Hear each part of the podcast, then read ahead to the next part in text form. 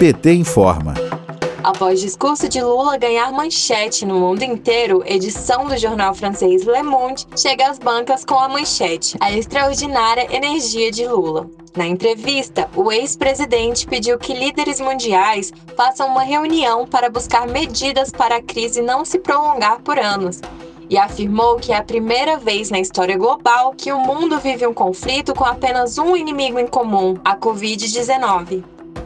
Lula destacou que, abre aspas, desde o início da pandemia, nem o G20 ou G8 se encontraram para falar do assunto. A vacina não deveria ser um produto de mercado, mas sim um bem comum da humanidade. Fecha aspas.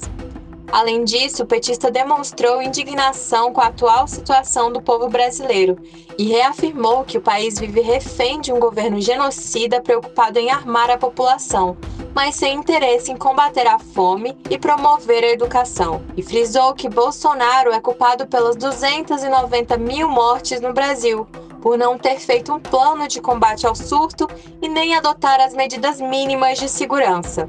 O ex-presidente destacou ser possível reconstruir um país mais humano e destacou que, abre aspas, as pessoas precisam de empregos, livros e investimento em cultura. Temos que recuperar o Brasil e o povo sabe que tem um partido que é capaz de fazer isso. Fecha aspas.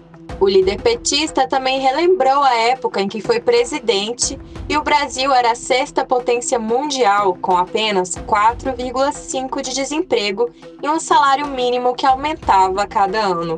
Lula ressaltou a importância de lideranças fortes do partido, como a ex-presidenta Dilma Rousseff e o candidato à presidência em 2018, Fernando Haddad e reafirmou que o projeto do partido é governar para todos os brasileiros e permitir a ascensão social, acabando com a desigualdade de um país marcado por 350 anos de escravidão. De Brasília, Terra Thaís Costa para a Rádio PT.